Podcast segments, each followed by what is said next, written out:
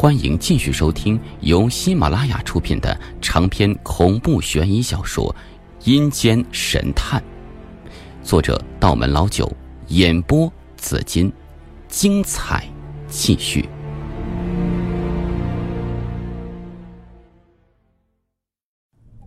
屋子里除了这四人的照片之外，还有一些其他人的。孙警官判断，他们就是凶手接下来的目标。然而等了很久。派出去的两名警察和房东都没有回来，打电话也没人接。孙警官意识到出事情了，立刻带领大部队赶过去。他在一个停车场里发现了两名警察的尸体，然后在房东家里找到了房东的尸体，而且房子里还被翻得一片狼藉。这一次，凶手没有用他那种神奇的杀人手法，两名牺牲干警是被人从后面抹了脖子。而房东是被刀捅死的，这说明江北残刀慌了，他在急于掩盖真相。我爷爷发现的线索是正确的，但大意失荆州，孙警官仍旧在懊悔。我爷爷赶到之后，叫所有人出去，他把门窗紧闭，过了一个小时才叫大家进去。一推开门，满屋子都是烟，还带着一股中药味。原本没有任何痕迹的地方，竟然出现了许多血脚印，墙上还有一个血手印。有了脚印、手印，就有许多线索可查。凶手的身高体重、凶手的指纹、掌纹、凶手的习惯动作，还有凶手穿的鞋。孙老虎发动所有警力，没日没夜的调查。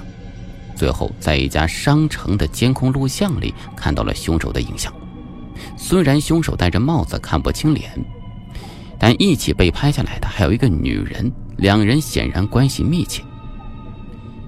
警方按图索骥，找到了这个女人，她是一家纺织厂的女工，很可能是凶手的妻子或者女朋友。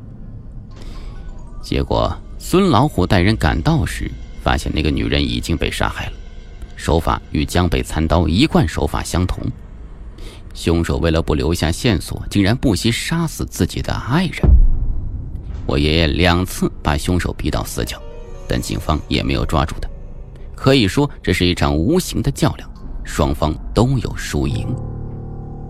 通过这场较量，警方证明了一件事情：江北残刀不是神，他有弱点，有软肋，他可以被打败。专案组的每个人都鼓起十二分干劲，继续追查。就在这时候，专案组成员相继被杀害，前后死了五名警察，无一例外，死法都是被活取了心脏。然后我爷爷在这个节骨眼上宣布退出，孙警官当时损兵折将，火气很大，还跟他吵了一架。失去我爷爷的帮助，案件再也调查不下去了。这案子也只好不了了之，变成一桩悬案。说完这些，孙警官面前的烟灰缸已经积起厚厚的一层烟灰了。我突然想起一件令我毛骨悚然的事情：十年前某个夜晚，江北残刀来找过爷爷。当时我还只有七岁，我记得有个人深夜拜访爷爷，我很好奇。就隔着窗户问爷爷是谁来了。平时脾气一向很好的爷爷却呵斥了一声，叫我赶紧滚回去睡觉。那个人在屋子里待了两个小时才离开。他和爷爷说了一些什么，我不得而知。十年之后，江北残刀为什么又回来了？为什么要杀害爷爷？他是原来那个凶手，还是凶手的后人？这案子谜团重重，就像被层层迷雾笼罩。眼下的我根本就看不清楚真相。我问孙警官说：“昨天晚上死掉的那个胖子，就是十年前逃过一劫的张豹吧？”孙警官点头说：“对，就是他。”我说：“我好像明白了。”江北残刀又一次把这个难题摆在爷爷的面前。哦。是吗？那你觉得你爷爷死前看穿江北残刀的作案手法了吗？我摇了摇头，不知道。孙警官叹息了一声，站起来，把一只大手搭在我的肩膀上，说：“小杨啊，你爷爷的死和我有不可推卸的责任。当年如果不是我请他出山，他也不会牵扯上江北残刀。现在他不在了，我希望你能好好的上学，忘记这件事情。但江北残刀的案子，我会一直追查下去。”总有一天，会给你一个交代。我站起来说：“孙警官，我有一个请求。你说，如果有一天江北残刀再次作案，请你一定要告诉我，我要亲手抓住他。”孙警官犹豫了起来。可是，我爷爷当年能把他逼得无路可退，这证明。宋家绝学正是江北残刀的克星，我爷爷已经把他会的东西全部交给我了，所以我必须要亲手将他绳之于法。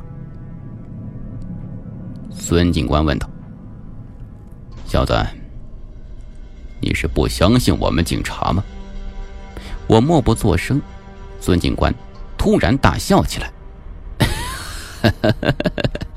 你这个小子，跟你爷爷的脾气……”简直是一模一样啊，都是倔脾气。行行行，我知道了。